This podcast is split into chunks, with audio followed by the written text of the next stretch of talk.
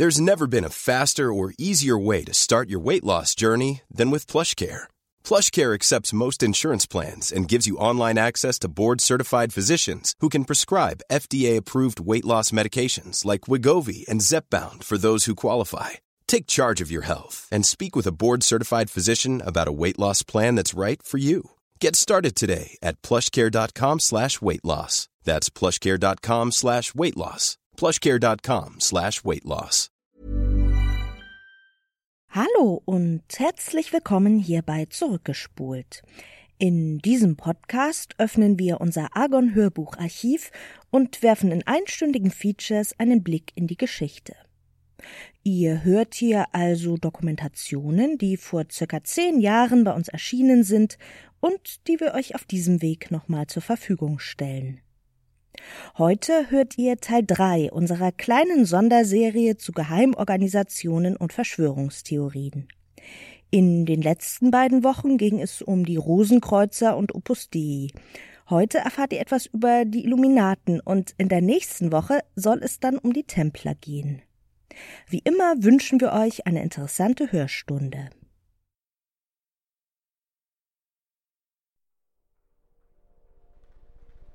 Zwei Dinge darf das Volk niemals erfahren.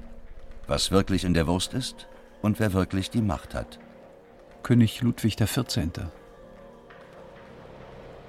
Als die Soldaten der westwärts stürmenden Roten Armee im März 1945 das Schloss Schlesiersee See im ehemaligen Landkreis Glogau im heutigen Polen betreten, können Sie nicht ahnen, auf was für einen Fund Sie hier stoßen würden. SS-Truppen verteidigen das große, klassizistische Gebäude hartnäckig. Erst nach Stunden ist der deutsche Widerstand gebrochen. Vorsichtig durchqueren die ersten Rotarmisten die Tordurchfahrt in den Schlosshof. Sie fürchten Sprengfallen, letzte Widerstandsnester und entdecken etwas viel Seltsameres. Der gesamte riesige Hof ist angefüllt mit Papieren. Schnipsel liegen dicht wie Schneeflocken auf dem Boden wirbeln durch die Luft, brennen in großen Tonnen.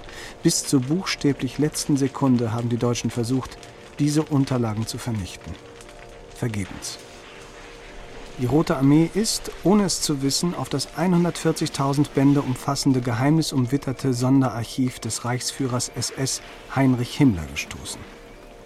Von den Soldaten kann niemand die Akten entziffern, auf denen in deutscher Runenschrift der Stempel streng geheim prangt.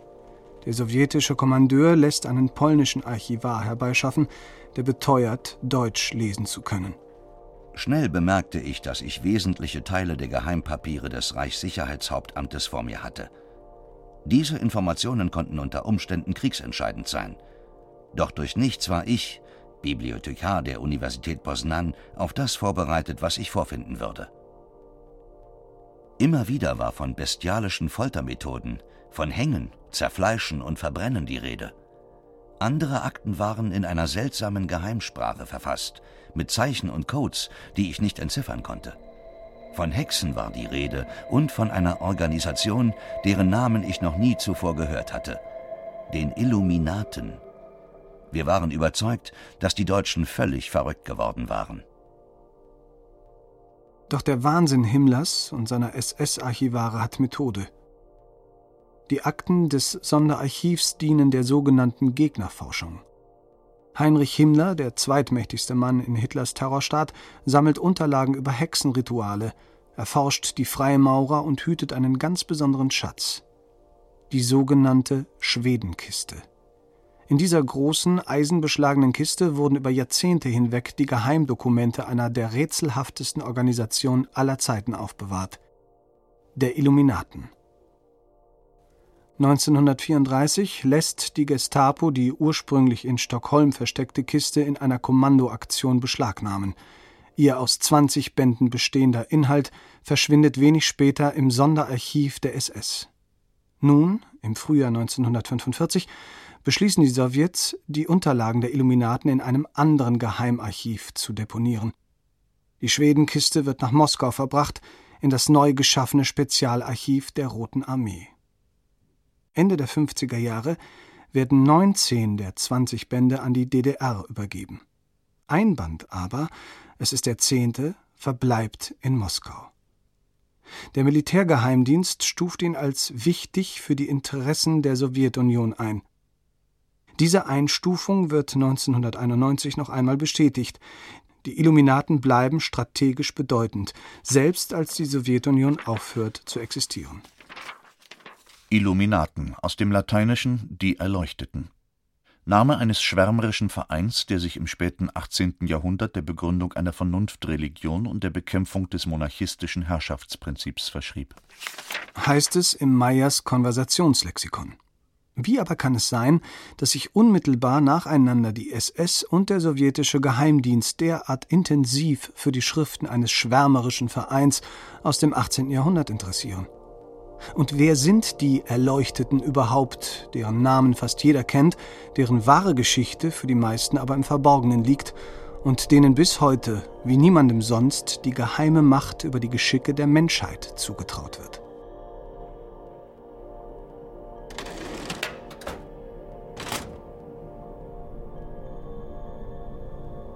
Die Illuminaten auf der Suche nach der Weltherrschaft.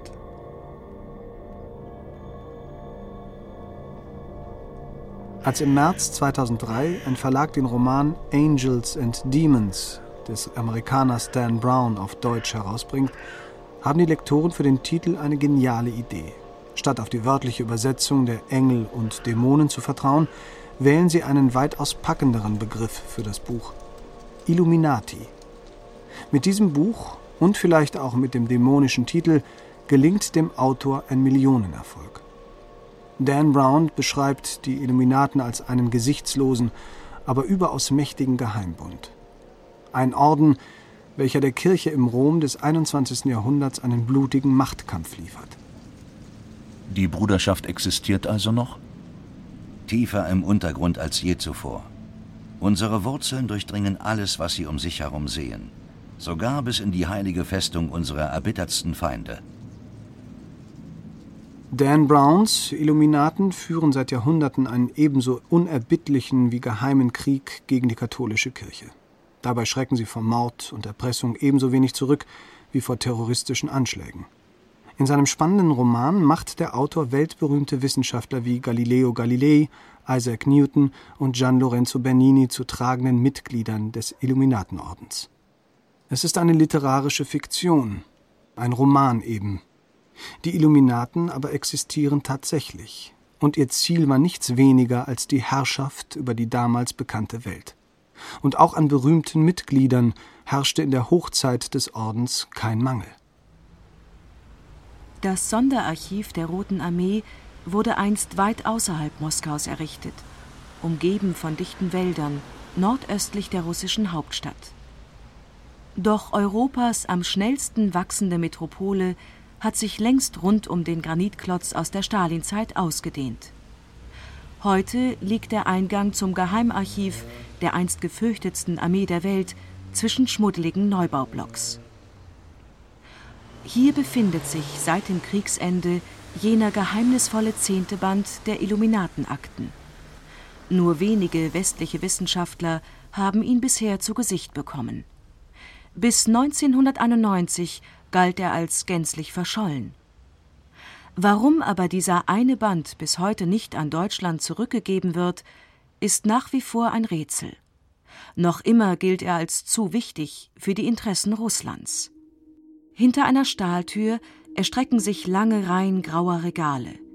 Die Luft ist warm und schwer gesättigt vom Staub der Papiere. In einer grauen Papphülle auf der in Russisch ein Geheimhaltungsvermerk aus den 50er Jahren angebracht ist, liegt nun endlich das in schwarzes Leder gebundene Buch. In Goldbuchstaben ist auf dem Buchrücken der Inhalt angegeben, Reverse und Lebensläufe. Was so harmlos klingt, ist in Wahrheit eine Sensation. Dieser Band enthält die vollständigen Mitgliederlisten des Illuminatenordens und die eigenhändig verfassten Beitrittsgesuche seiner Adepten. Die Illuminaten als Vorläufer der Stasi-IM mit Verpflichtungserklärung und selbst ausgesuchten Decknamen? Das klingt sehr deutsch, und in der Tat, die Papiere sind allesamt auf Deutsch verfasst. Und deutsche Geistesgrößen, Dichter, Politiker und gar Fürsten sind hier versammelt, das Who is Who der Mächtigen und Einflussreichen im Deutschland des 18. Jahrhunderts. Der Band 10 der Illuminatenakten belegt, sie alle waren Mitglieder des Geheimordens. Johann Gottfried Herder, einer der einflussreichsten Dichter und Denker der deutschen Klassik. Karl von Hessen-Kassel, königlicher Statthalter der Herzogtümer Schleswig und Holstein. Christoph Wilhelm Hufeland, bedeutendster deutscher Arzt des 18. Jahrhunderts und Mitbegründer der wissenschaftlichen Naturheilkunde. Johann Heinrich Pestalozzi, Begründer der modernen Pädagogik und Erziehungslehre. Adolf Freiherr von Knigge, deutscher Aufklärer und Verfasser des weltberühmten Knigge über den Umgang mit Menschen. Hieronymus von Colloredo, Fürsterzbischof von Salzburg und Entdecker Mozarts. Ferdinand von Braunschweig, Generalfeldmarschall der preußischen und britischen Armee.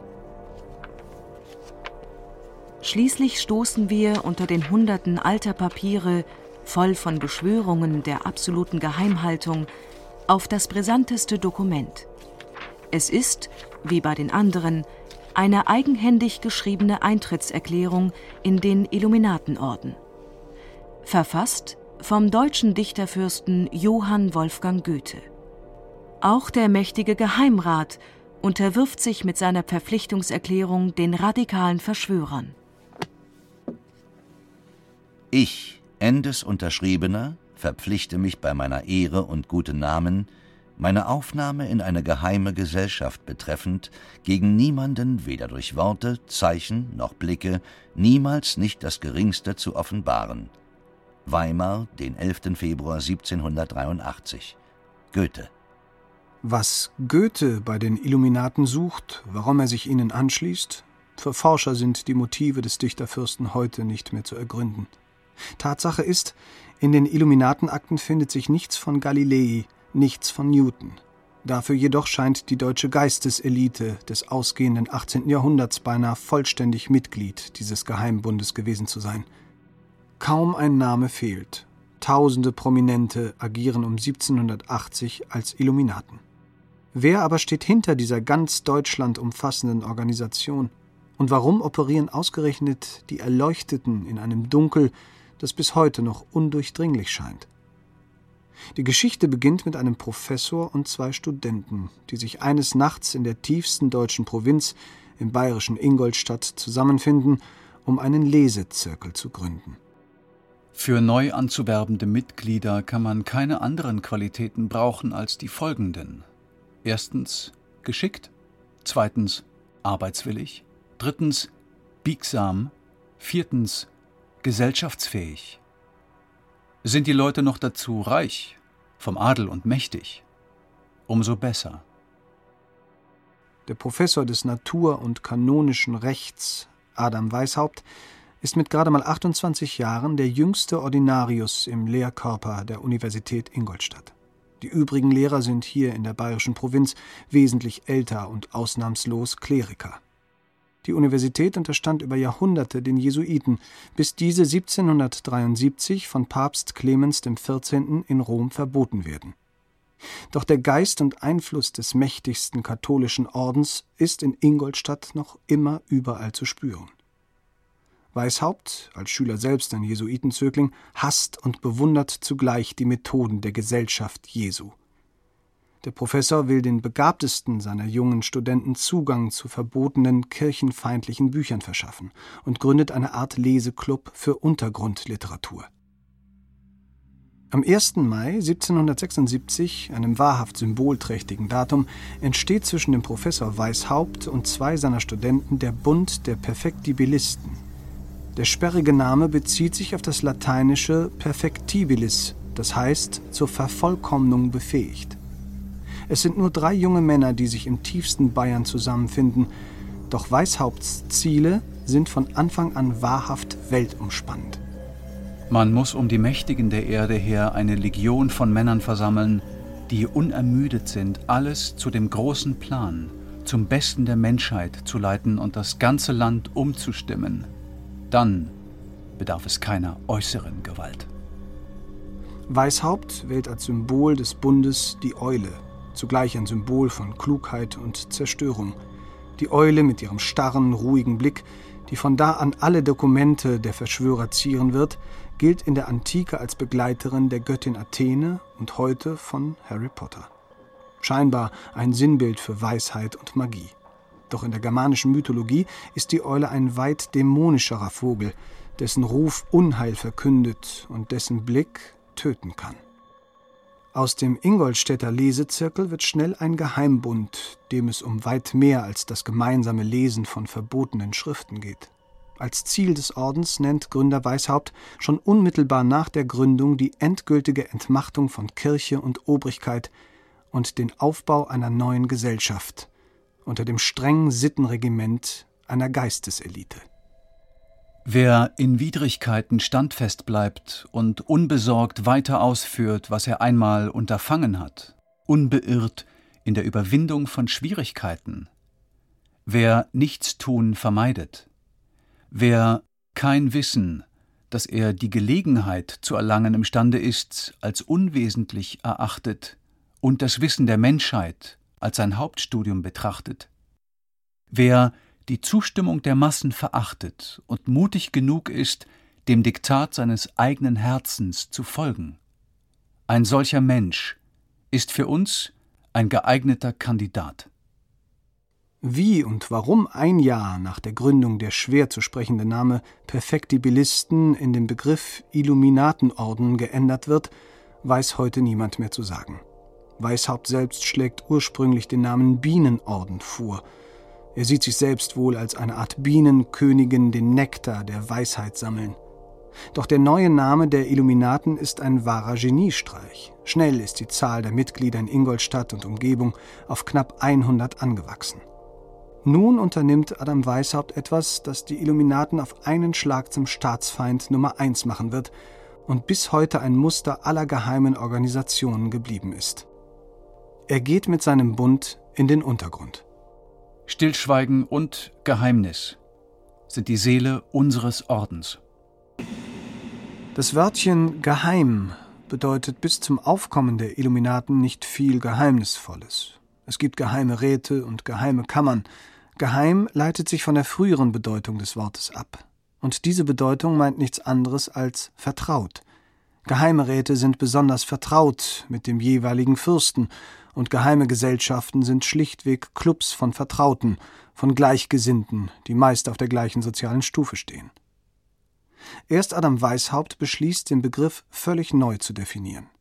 Bei den Illuminaten bedeutet geheim wirklich das, was wir auch heute darunter verstehen, eine nach außen völlig abgeschottete und auch nach innen gegenüber den eigenen Mitgliedern nicht offen operierende Organisation. Adam Weishaupt? Der Orden hat ein doppeltes Geheimnis zu beobachten, ein äußeres, wodurch den Profanen nicht nur unser Zweck, Operationen und Personale, sondern auch sogar unser Dasein unbekannt bleiben soll, ein inneres, wodurch einem jeden Mitgliede gerade so viel von Ordenssachen und Personen eröffnet wird, als der Grad seiner Zuverlässigkeit, die Ausdehnung seines Wirkungskreises, die Erhaltung seines Zutrauens und Eifers fordert. Das Preußische Staatsarchiv in Berlin-Dahlem residiert seit 1924 in einem mächtigen neoklassizistischen Gebäude. Keine Eule wacht hier über die Hinterlassenschaften der Illuminaten. Ein preußischer Adler schaut vom Giebel des Hauses auf den Besucher herab. Hier lagern die anderen 19 Bände der berühmten Stockholmer Schwedenkiste mit der überlieferten Korrespondenz und den Schemata über Aufbau und Organisation des Illuminatenordens. Wie der polnische Archivar im März 1945 stehen wir zuerst ratlos vor den Akten. Denn die Briefe, Berichte und Pläne sind teils in einem Zahlencode geschrieben, teils mit Wortverschlüsselungen versehen. Für den Außenstehenden sind sie auf den ersten Blick nicht lesbar. Syrakus im siebenten des Dime 1149, dem Sparta-Code der Konfuzius, SPD 18.22.9 der handschriftliche Brief ist mit Zahlen und seltsamen Kreuzen bekritzelt. der Inhalt scheinbar wirr. Doch mit den in Moskau gefundenen Codes lässt sich der Anfang des Briefes ganz leicht übersetzen. Jena am 7. Januar 1780 an Weishaupt, direkt von seinem gehorsamen Diener und Agenten an der hiesigen Universität, Jurastudent Bayerhammer. Lange Listen bringen Licht in die Geheimnisse des Ordens. Beim Eintritt in den Orden hat sich jeder Neuling einen eigenen Nom de guerre, einen Decknamen zuzulegen. Dieser muss einen nichtchristlichen Hintergrund haben. Weishaupt nennt sich Spartacus, nach dem Führer des größten und blutigsten Sklavenaufstandes des antiken Rom. Goethe wählt den rätselhafteren Namen Abaris, ein Magier und Geistheiler der griechischen Antike. Doch damit nicht genug. Auch alle wichtigen deutschen Städte werden mit Decknamen versehen. München heiße in euren Briefen an uns fortan Athen, Wien, Rom. Jena nennen wir Syrakus, Leipzig Sinope, Bremen werde zu Kamarina, zwei Brücken aber zu Sodom. Dazu führen die Illuminaten einen uralten persischen Kalender wieder ein und benutzen ihn zur Zeitrechnung. Ein Zahlencode, der Buchstaben durch Zahlenreihen ersetzt, ergänzt das ausgeklügelte System der Abschottung. Doch die Geheimniskrämerei dient nicht nur zum Schutz vor den Behörden. Zugleich erhöht diese Aura des Geheimen, des Verbotenen, den Reiz der Illuminaten für die Gewinnung neuer Mitglieder. Kleine Kreise, immer von einer Klammer paarweise zusammengefasst, unterstehen jeweils einem höheren Kreis, der seinerseits wieder mit einem anderen ein Paar bildet. Weishaupt hat, mit seinen Illuminaten, das Schneeballprinzip zur Führung einzelner, unabhängig voneinander operierender Zellen erfunden. Habe zwei unmittelbar unter mir, welchen ich meinen ganzen Geist einhauche. Und von diesen zwei hat wieder jeder zwei unter sich und so fort. Auf diese Art kann ich auf die einfachste und unsichtbarste Art tausend Menschen in Flammen versetzen. Und auf diese Art muss man Ordres erteilen und im Politischen operieren. Weishaupt kreiert eine ungeheure Idee, die bis heute für alle politischen Bewegungen als Vorbild dient. Er erfindet den langen Marsch durch die Institutionen. Junge Leute im Alter zwischen 14 und 16 Jahren werden gezielt an den Geheimbund herangeführt und in den Ideen der Illuminaten geschult. Dabei werden ihnen besonders der Hass auf die katholische Kirche und die Ablehnung der Monarchie beigebracht. Von 200 Jahren Dauer spricht Weishaupt, wenn er darauf angesprochen wird, wann die Machtpositionen in Staat und Gesellschaft vollständig von den Illuminatenzöglingen durchsetzt sein würden. Erstaunlich viele Pädagogen werden zu diesem Zeitpunkt Anhänger der Illuminaten. Mehr als 45 Prozent der Mitglieder sind Gelehrte. Als Professor und ausgewiesen begabter Lehrer versucht Weishaupt ganz explizit, so viele Bildungseinrichtungen wie möglich unter seinen Einfluss zu bringen. Auch eigene Schulen gründet der Orden unter verschiedenen Tarnlegenden, um sich langfristig die besten Köpfe und Herzen der Jugend zu sichern.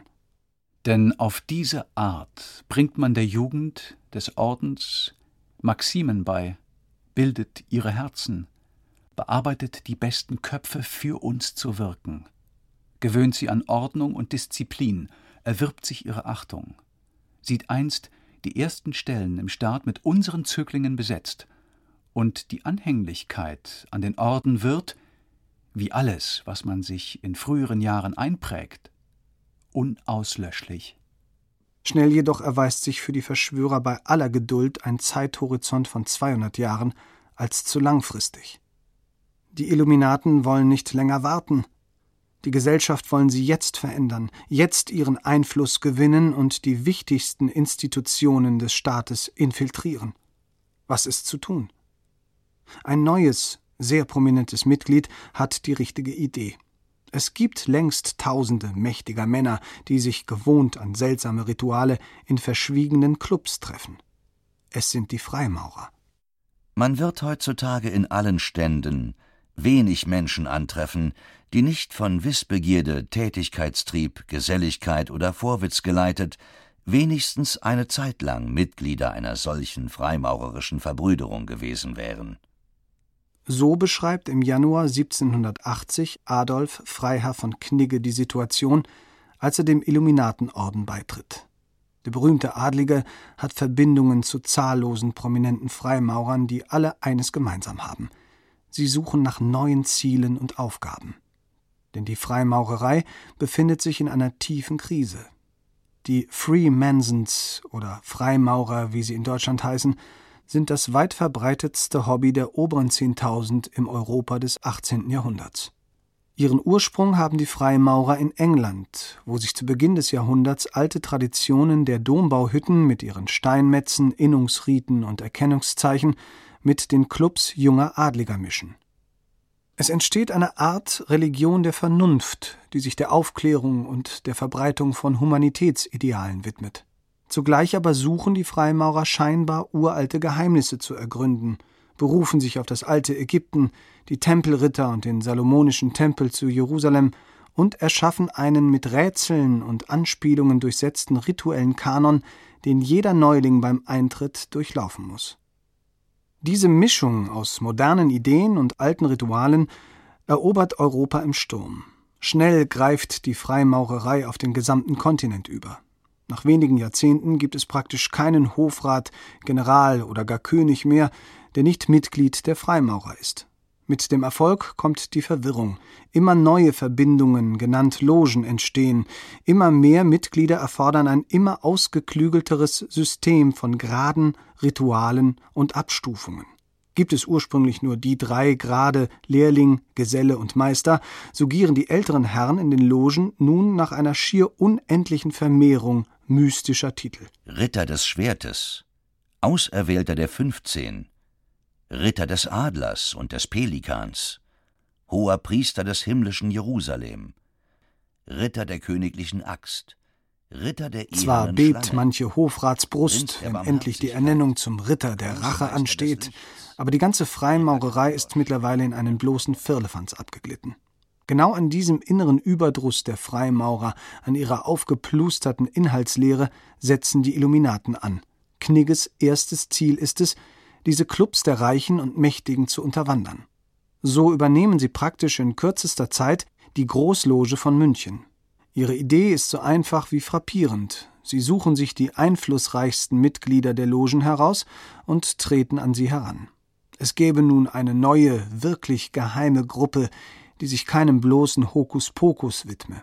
Vielmehr sei diese Gruppe nur an einem interessiert, an der wirklichen Macht im Staat. Dies ist ein bedeutender Moment in der Geschichte des Illuminatentums. Vom leeren Freizeitmystizismus der Freimaurer enttäuscht, wandern die Meinungsmacher zu den Illuminaten und bilden die erste politische Partei der neueren Geschichte. Damit sind sie ein Vorbild für alle, die ihnen auf dem Weg in die Politik folgen werden. Weishaupts Geheimsystem, seine pädagogische Raffinesse und seine konspirativen Fähigkeiten, Freiherr von Knigges Verbindungen in höchste Freimaurerkreise, damit ausgestattet, haben die Illuminaten nun innerhalb weniger Jahre einen ungeheuren Erfolg.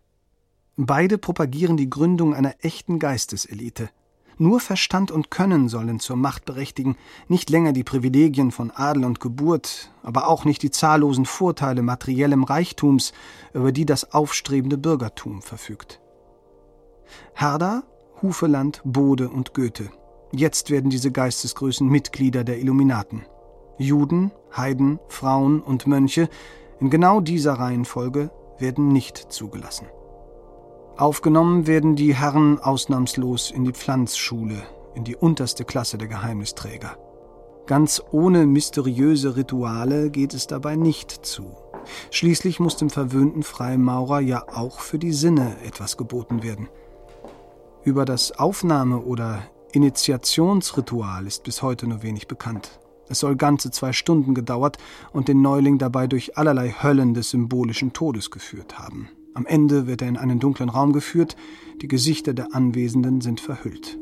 Erschöpft und zugleich erregt, muss der Novize nun vor den jeweiligen Meister der Zelle treten, den er im verdunkelten Raum nicht erkennen kann. Es beginnt ein Frage- und Antwortspiel, dessen Ziel die völlige Verpflichtung des Adepten auf den Orden ist. Zuerst beginnt der Meister aus dem Dunkel zu sprechen. Haben Sie aber auch genug überdacht, dass Sie sich neue Verbindlichkeiten aufbürden, dass Sie auf diese Art Ihre natürliche Freiheit einschränken, dass Sie auch unangenehme Befehle erhalten können, dass Sie Personen antreffen können, denen Sie abgeneigt sind, die vielleicht gar Ihre Feinde sind? Ich habe alles genau überdacht. Ich bin vollkommener Herr meines Willens. Ich bin genau überzeugt, dass Ausgelassenheit und totale Unabhängigkeit dem Menschen schädlich sind, dass es notwendig, dass seine Begierden geleitet werden, dass ich ohne Beistand anderer unvermögend und nichts bin. Ich von der erlauchten Gesellschaft bevollmächtigter lobe Ihre Gesinnung. Bevor ich Ihnen aber den Eintritt in den Orden gestatte, will ich zuvor Ihre Bedingungen hören, unter welchen Sie eintreten. Ich übertrage Ihnen und der erlauchten Gesellschaft in Ihren Namen alles Recht über mich, anbei auch die Pflicht, für mich, meine Sicherheit und wahres Beste, das mit dem Wohl der Gesellschaft bestehen kann, zu sorgen.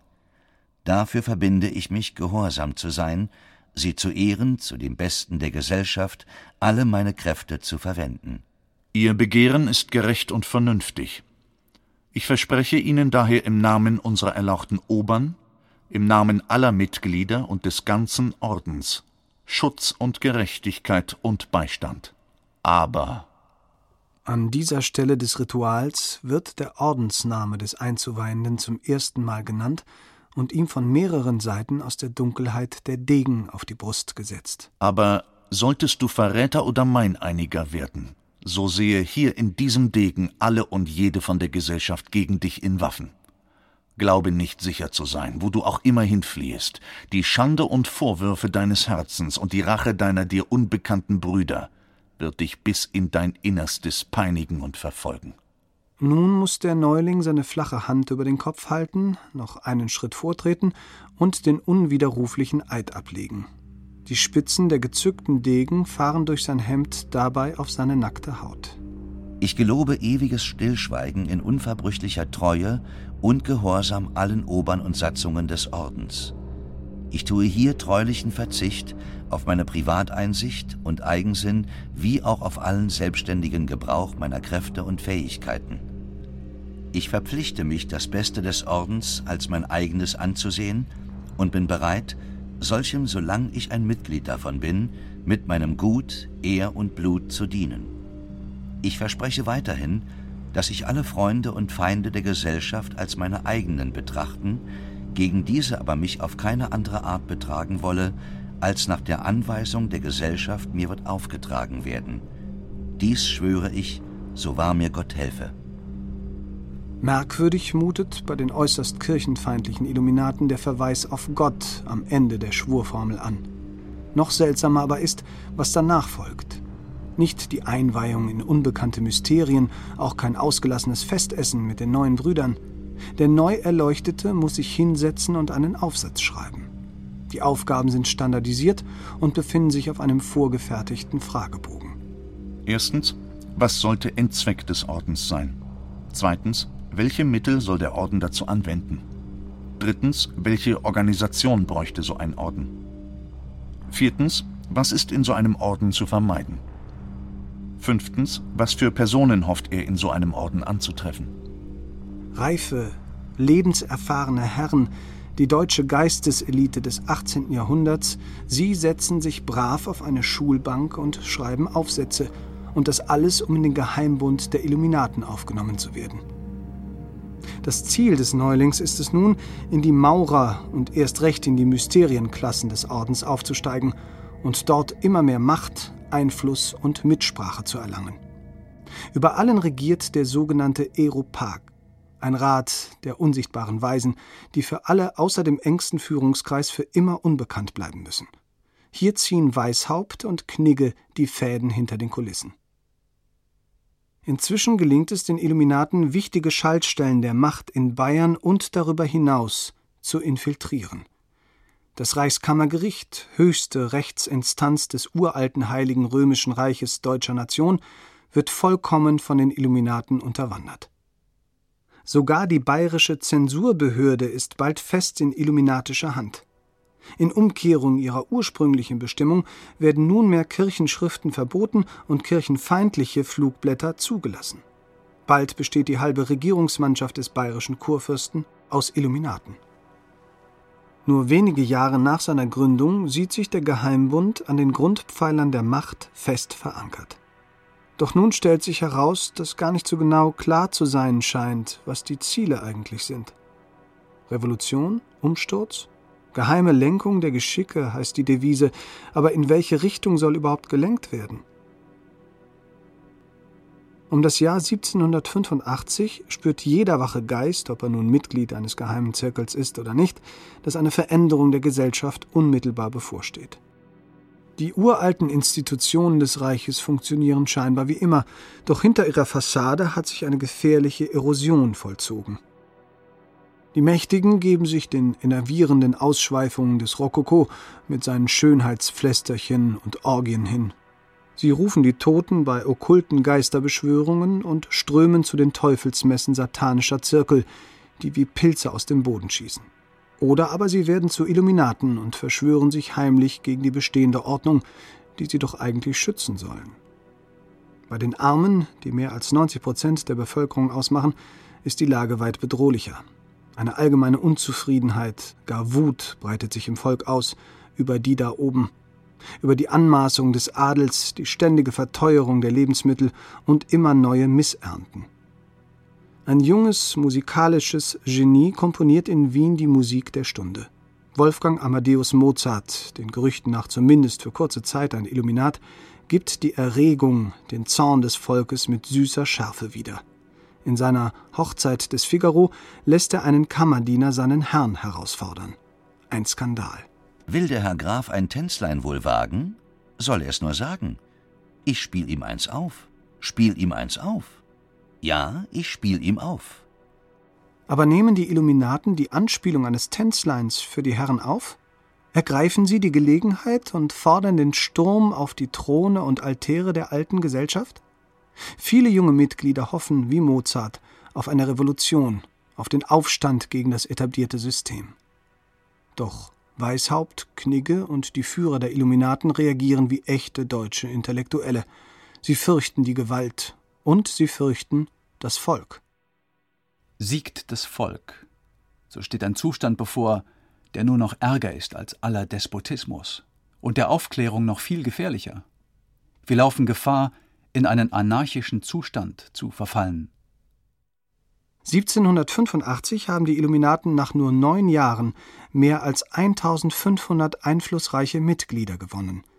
In Bayern, aber auch in Mainz, Bonn, Wetzlar, Weimar und Gotha haben Weißhauptsmänner erfolgreich ganze Regierungen unterwandert.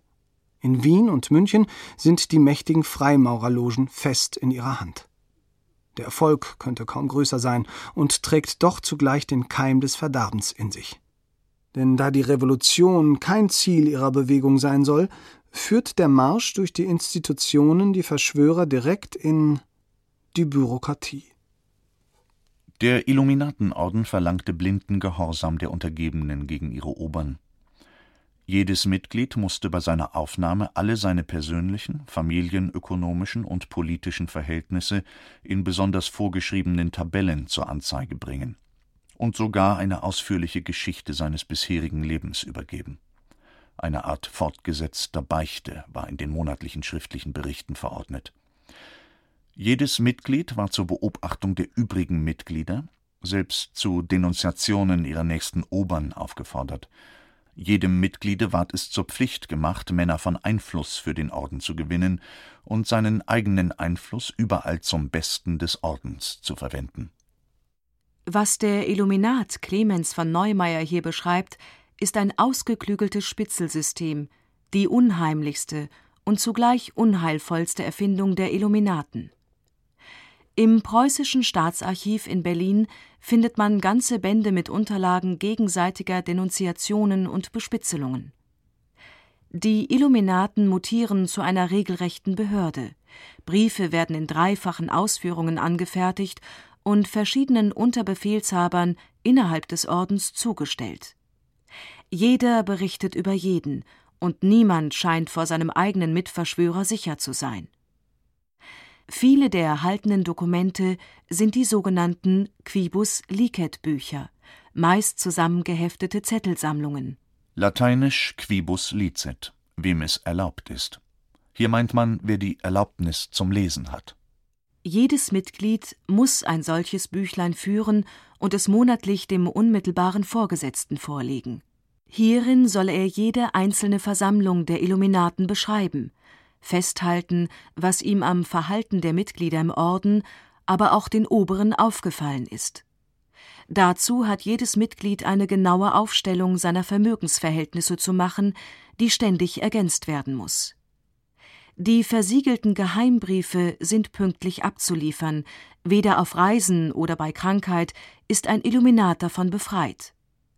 Auch ordensexterne Informationen über politische Vorgänge, welche die Mitglieder als Beamte direkt bei den Kabinetten, Fürsten, Ministern erleben, fließen so der Führung zu.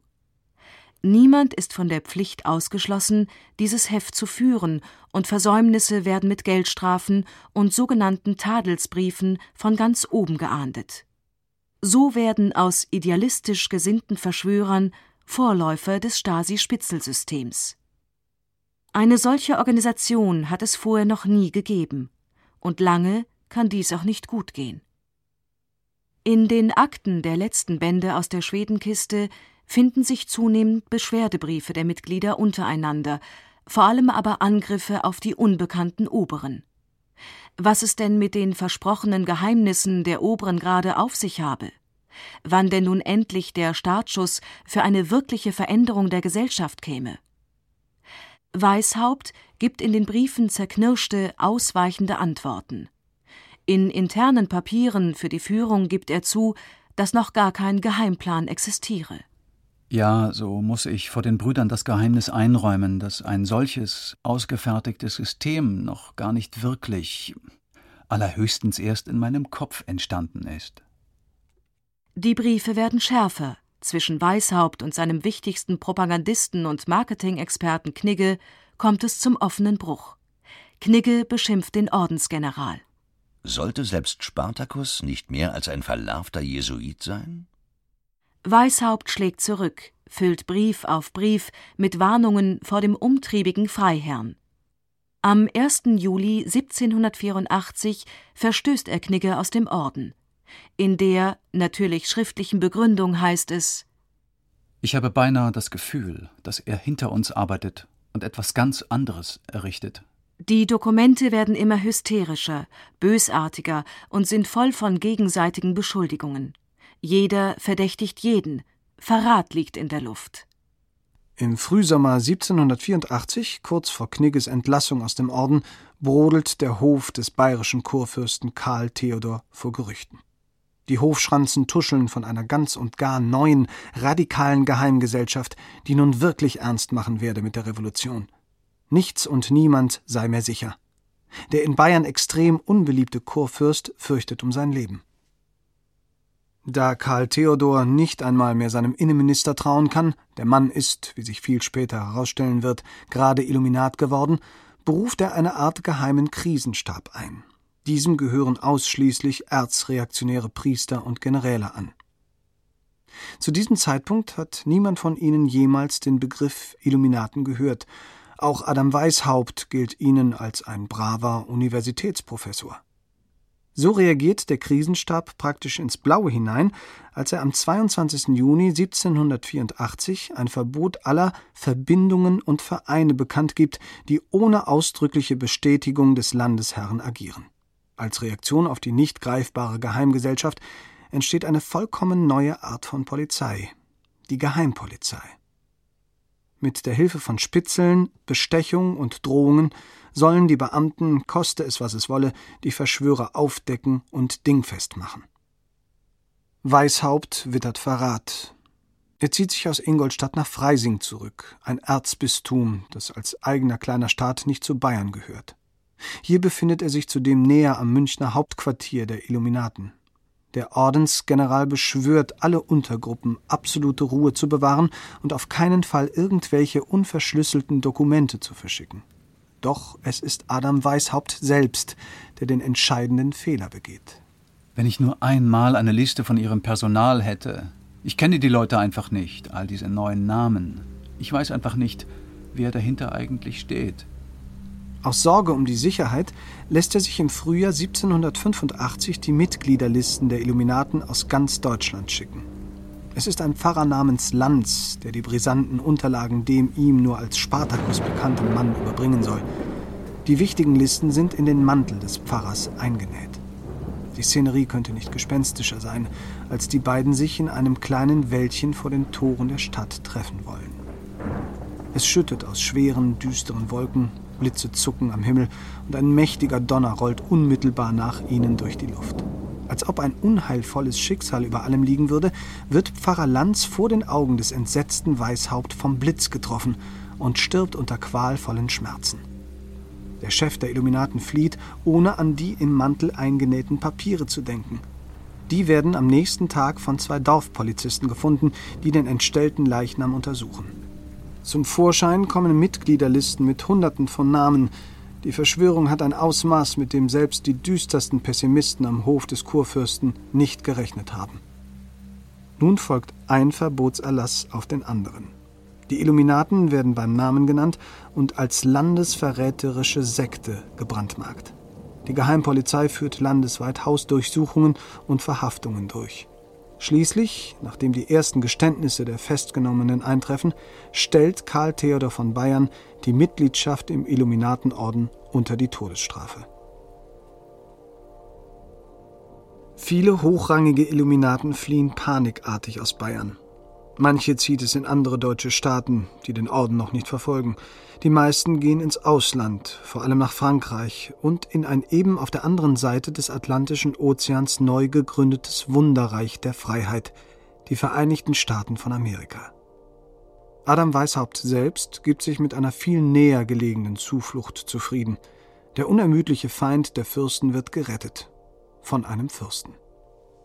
Nehmen Sie, wertester Herr, gegenwärtig geringen Beweis meiner wahren Achtung und Freundschaft als ein Zeichen meiner innigen Teilnahme Ihres widrigen Schicksals auf und seien Sie überzeugt, dass ich dies in herzlichster Vorsorge für Ihr künftiges Tun und Zufriedenheit tue. Möchten doch diese Zeilen dazu beitragen können, Ihnen Ihre jetzige Lage zu erleichtern und Sie von der aufrichtigen Zuneigung versichert zu machen, mit welcher ich lebenslänglich verharre. Ihr wohlgeneigter Herzog Ernst. Herzog Ernst II. von Sachsen-Gotha-Altenburg trägt seit zwei Jahren den illuminatischen Geheimnamen Timoleon, in Anlehnung an einen der siegreichsten Generäle der griechischen Antike. Ernst II. steht keiner ruhmreichen Armee, sondern nur einem kleinen sächsischen Herzogtum vor, aber er beschließt wie ein Löwe für den Ordensgründer Weishaupt zu kämpfen. Der Herzog ernennt den Chefverschwörer zum Hofrat auf Lebenszeit, beschenkt ihn mit einem Haus in Gotha und einer stattlichen Pension. Er beschützt ihn auch vor den Auslieferungsanträgen aus anderen deutschen Staaten, vor allem aus Bayern. Dafür riskiert der Herzog sogar eine handfeste diplomatische Krise mit seinem wesentlich mächtigeren Nachbarn im Süden. Der bayerische Kurfürst schreibt voll Zorn und Bitterkeit an den Herrscher des sächsischen Kleinstaates Eurer Liebten mögen wir nicht länger bergen, wie auffallend und empfindlich uns sei, dass der gewesene ingolstädtische Professor Weishaupt, dieser höchst strafbare Bösewicht, uns gleichsam zum Trotz und Hohn seinen Wohnplatz an einem mitten in ihren Landen liegenden Ort aufzuschlagen, die Keckheit hat. Weishaupt selbst zieht sich fast augenblicklich vom Geschäft der Weltverschwörung zurück. Er übergibt die Geschäfte an einen Nachfolger, der den Orden in aller Heimlichkeit auflösen soll. Anfang April 1787, nur elf Jahre nach ihrer Gründung in Ingolstadt, erklären sich die Illuminaten offiziell für suspendiert. Doch da hat Adam Weishaupt längst die Macht über seine Schöpfung verloren. Junge Anhänger des Ordens gründen immer neue, nicht autorisierte Ableger und verbreiten das Gedankengut des bayerischen Professors, vor allem jedoch seine verhängnisvoll ausgeklügelten Organisationsmethoden im In- und Ausland. Geheime Zellen entstehen in Polen, Russland, der Schweiz, in Dänemark, Italien und in Frankreich. Dort mischen sich einzelne deutsche Illuminaten unter die zahlreichen Geheimgesellschaften, die einen echten Umsturz der alten Ordnung herbeisehnen.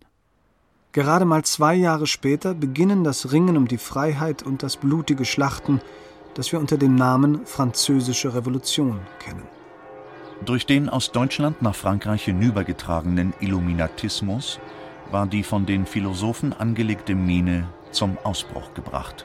Und den Illuminaten hat Frankreich den Sturz des Thrones und der Altäre, die Vernichtung der Geistlichkeit und des Adels, seine demokratische Republik, die Anarchie mit allen ihren Begleitern, die ungeheuren Pläne zur Entchristlichung und Republikanisierung der Welt und alle damit verbundenen Gräuel zu verdanken. Noch während in den Straßen von Paris das Volk um die Freiheitsbäume tanzt und die Guillotine bei den Massenhinrichtungen auf der Place de la Bastille wie eine Nähmaschine rattert, schreibt ein ins Exil geflohener französischer Priester namens Augustin Baruel eine wahre Schauergeschichte nieder. Er als einziger habe erkannt, wer hinter all den Morden und dem Blutvergießen der Revolution in Frankreich stehen würde. Es sind die deutschen Illuminaten. Sie seien das Vorbild der radikal-politischen Partei der Jakobiner, die nach dem Blut des Adels und des Klerus dürsten. Baruels Schriften strotzen vor Fehlern, vor Verallgemeinerungen und blankem Unsinn. Jedoch, der Abb hat damit eine der hartnäckigsten modernen Verschwörungstheorien in die Welt gesetzt. Die deutschen Illuminaten mit ihrem Verfolgungswahn, ihrer freudlosen Bürokratie und ihrem Spitzelsystem waren mit Sicherheit nicht manns genug, wirklich eine Revolution anzuzetteln. Ihre politischen Ideen jedoch, ihre geheimen Organisationsprinzipien, ihre effektiven Strukturen und ihre Fähigkeit zur Infiltration haben ein nicht mehr aus der Welt zu schaffendes Beispiel geheimer Untergrundarbeit gegeben. Und tatsächlich gibt es einige handfeste Verbindungen der Revolutionäre in Paris zu den deutschen Illuminaten. Einer der wichtigsten deutschen Illuminaten, der Verleger Johann Christoph Bode, reist im Sommer 1787 nach Paris, um führende Mitglieder verschiedener Geheimgesellschaften zu treffen. Über seinen Erfolg ist nichts bekannt, doch seinem Freund Friedrich Schiller erzählt er später, er habe ganz Erhebliches aus Paris mitgebracht. Zur selben Zeit soll ein gewisser Gabriel de Riquetti Comte de Mirabeau in Preußen Mitglied der Illuminaten geworden sein. Die möglichen Unterlagen sind verschwunden. Als seine geheime Ordensbezeichnung wird der wahrhaft unheilvolle Name Adramelech überliefert. Adramelech, Garderobier Satans und Kanzler der Hölle. Befehlshaber des Hohen Rates aller Teufel. Einer der mächtigsten Dämonen der Unterwelt. Ein furchteinflößendes Mischwesen aus Mensch und Esel. Graf Mirabeau wird seinerseits zum Dämon der französischen Revolution und zum ersten Vorsitzenden des Jakobinerclubs, der Versammlung der radikalsten, blutdurstigsten und konsequentesten politischen Verschwörer. Nun ist nichts mehr, wie es war. Die Regierungen in Europa sind seit dem Beginn des 19. Jahrhunderts von der Idee geheimer Untergrundgruppen besessen. Alle Staaten bauen ihre Polizei und Spitzelsysteme massiv aus, um nicht von einer möglicherweise drohenden Illuminatenverschwörung überrascht zu werden. Es ist diese fast schon hysterische Gespensterjagd, auf die sich einer der wohl berühmtesten Buchanfänger aller Zeiten beruft. Ein Gespenst geht um in Europa. So beginnen Karl Marx und Friedrich Engels ihr 1848 veröffentlichtes Kommunistisches Manifest. Das Gespenst des Kommunismus. Dieses Manifest ist das Grundsatzpapier des Bundes der Kommunisten oder auch Bund der Geächteten, einer geheimen Organisation, die nach streng konspirativen Regeln organisiert ist und deren Führungsspitze sich gewollt in ein mystisches Dunkel hüllt. Das Prinzip des radikalen politischen Geheimbunds, von den Illuminaten erschaffen, erobert nach und nach das Denken und Handeln nachfolgender Generationen. Ende des 19. Jahrhunderts wird der Orden in Berlin sogar unter seinem alten Namen neu gegründet, spaltet sich auf, findet sich in zahllosen okkultistischen Zirkeln wieder. 1933 verbietet Hitler als eine seiner ersten Amtshandlungen sämtliche Geheimgesellschaften, die sich auf die Illuminaten beziehen. Der Mann, der sich den Umsturz und der Gewalt verschrieben hat, fürchtet sich vor noch gerisseneren Verschwörern, als er es ist. Er gibt der Gestapo Order, überall in Europa nach Akten der Illuminaten zu forschen und diese zu beschlagnahmen. Diese Obsession wird von einem anderen Diktator geteilt, der seinerseits durch den unaufhaltsamen Aufstieg in einer abgeschotteten Geheimorganisation an die Macht gelangt ist. Auch Josef Stalin ist fasziniert von den Illuminaten und ihren Prinzipien. So lässt er ihre Akten nach Moskau bringen und dort sicher verschließen.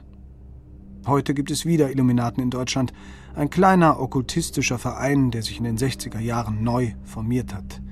Im Telefonbuch von Frankfurt findet sich unter römisch 1 der Eintrag Illuminaten e.V., Adalbertstraße 18, 60468 Frankfurt. Sogar eine Telefonnummer ist angegeben. Die Illuminaten sind im deutschen Vereinswesen des 21. Jahrhunderts angekommen. Und nicht nur dort. Illuminatenforum. Stecken die Illuminaten dahinter? Jeder kann ein Illuminat sein. Illuminaten-Blogger im Netz. Die fünf schrecklichen Wahrheiten über die verfluchten Illuminaten. Dies sind nur einige der ca. 200.000 meist sehr aufgeregten Einträge, die das Internet zum Thema Illuminaten anzeigt. Im Netz werden die Illuminaten für einfach alles verantwortlich gemacht. Vom Mord an US-Präsident Kennedy über geheime UFO-Sichtungen bis hin zu den Anschlägen auf das World Trade Center am 11. September 2001. Hinter all dem stecken verborgene Kräfte, ein Geheimbund, der nach dem Prinzip der Illuminaten funktioniert. Zumindest glauben Millionen von Menschen in aller Welt fest daran. Ihr Grundgefühl wird in einem Internetmanifest so ausgedrückt. Was ist aber die verborgene Kraft, die hinter den Medien steht? Hinter all den geheimen Bewegungen, die unser Leben bestimmen? Sind da wirklich verschiedene Kräfte am Werk? Oder gibt es nicht vielmehr eine einzige Kraft, eine unsichtbare Gruppe, die hinter den Kulissen die Fäden zieht? Den Kreis der echten Illuminaten. Adam Weishaupt, der Professor aus Ingolstadt und erste echte Illuminat der Geschichte, lebt nach seiner Flucht aus Bayern noch beinahe 40 Jahre ein stilles Gelehrtenleben im thüringischen Gotha. Er zeugt vier Söhne, die allesamt tüchtige Offiziere werden, ausgerechnet im bayerischen Staatsdienst. Zwei von ihnen schaffen es sogar bis zum General und werden in den Adelsstand erhoben. Sein Leben lang wird Weishaupt von zwei Seiten immer wieder bedrängt. Die einen fordern ihn auf, doch endlich die Führung der geheimen, echten oder wie auch immer gearteten Illuminaten neu zu übernehmen. Die anderen unterstellen ihm, genau das die ganze Zeit über heimlich zu tun. Der alternde Hofrat veröffentlicht verzweifelte Erklärungen im kaiserlich privilegierten Reichsanzeiger, dass er nichts mehr mit den Illuminaten zu tun habe und dass die Idee überhaupt die falsche gewesen sei. Kurz vor seinem Tode sammelt der einstige glühende Feind des Papstes sogar Geld für den Bau einer katholischen Kirche in Gotha. Zuletzt wird Weishaupt krank er erholt sich nicht mehr von der Krankheit und stirbt schließlich am 18. November 1830 nachmittags um 16.30 Uhr mit 82 Jahren in Gotha an Entkräftung. Drei Tage später wird er begraben und wie es im gothäischen Extrablatt heißt, von einer zahlreichen Gemeinde von Freunden, Bekannten und Gemeindemitgliedern aus Gotha betrauert. Sein Grab in Gotha ist heute verschwunden. Der ehemalige Friedhof ist einer verwilderten Wiese gewichen, dicke Rohre einer Fernheizung führen darüber hin. Ein Foto aus den 60er Jahren zeigt den verwitterten Grabstein, auf dem ganz schwach die Inschrift zu erkennen ist Hier liegt Weishaupt, ein geehrter Mann mit einem gelehrten Geist, der erste in der Bürgerschaft der Freiheit. Dies ist die Geschichte, die die Geheimakten der Illuminaten erzählt. Mehr geben die Dokumente nicht her. In ihnen findet sich keine Spur von George Washington und einem Siegel mit Pyramide und Auge, nichts von der neuen Weltordnung und der Zahl 23. Von all dem wusste Adam Weishaupt nichts. Aber seine Erfindung der Illuminaten wird für viele zum Vorbild. Die einen ahmen bei ihren Verschwörungen die Methoden des Geheimordens aus Ingolstadt nach, andere verdienen sich eine goldene Nase mit dem Schauerbegriff der Illuminati. Ganz schuldlos ist Adam Weishaupt jedoch nicht an all der Aufregung. In seiner letzten Illuminatenschrift fordert er höchstpersönlich seine Jünger zu einem rätselhaften Versteckspiel auf. Eine Aufforderung, deren Folgen bis heute reichen. Wenn nur die Zwecke erreicht werden, so ist es gleichgültig, unter welcher Hülle es geschieht. Und eine Hülle ist immer nötig, denn auf der Verborgenheit beruht ein großer Teil unserer Stärke. Deswegen soll man sich immer mit den Namen von anderen Gesellschaften und Verbindungen decken. Aber das ist schon wieder eine ganz andere Geschichte.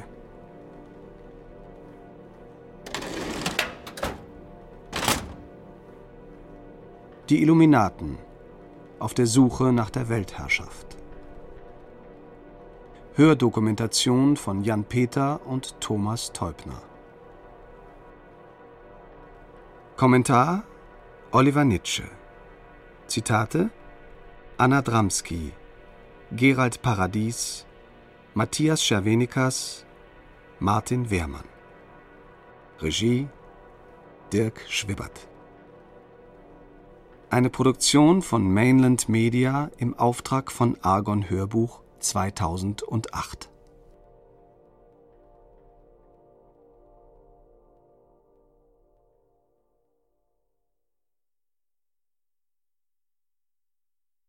In der nächsten Woche erfahrt ihr hier etwas über die Templer. Wenn ihr mögt, gebt uns doch eine Bewertung bei iTunes und Co. Wir würden uns sehr freuen. Wir sind auch sehr gespannt, wie euch der Podcast gefällt.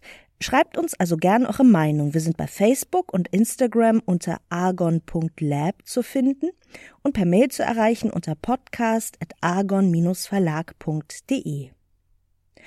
Wir haben übrigens auch noch andere Podcasts, zum Beispiel Morgen ist Zukunft. Dort besuchen wir Projekte und Organisationen, die sich für eine gerechtere, nachhaltigere, umweltfreundlichere und überhaupt viel bessere Welt einsetzen. In der nächsten Folge geht es um das Berliner Kollektiv rund um das Floß Panterei. Bianca Pretorius spricht mit Anja Adler, einer der Floßbauerinnen, unter anderem über Dragon Dreaming und Gruppenkultur. Ich wollte das schon ganz, ganz lange. Äh, Wasser ist für mich einfach, ja, einfach so ein Ort, der beruhigt und inspiriert. Und gerade in der Stadt wie Berlin äh, ist das Wasser irgendwie so die letzte, letzte Bastion der Freiheit. Mhm. Also wenn man irgendwie auf dem Wasser draußen ist, dann ist die Stadt auf einmal ganz ruhig und alles wirkt ziemlich weit weg und Zeit läuft irgendwie anders. Und das wollte ich schon ganz lange.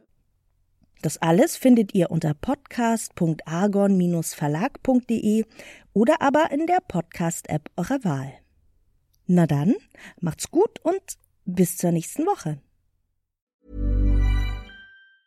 Even when we're on a budget, we still deserve nice things. Quince is a place to scoop up stunning high-end goods for 50 to 80% less than similar brands. They have buttery soft cashmere sweaters starting at $50 luxurious Italian leather bags, and so much more. Plus, Quince only works with factories that use safe, ethical, and responsible manufacturing. Get the high-end goods you'll love without the high price tag with Quince. Go to quince.com/style for free shipping and 365-day returns.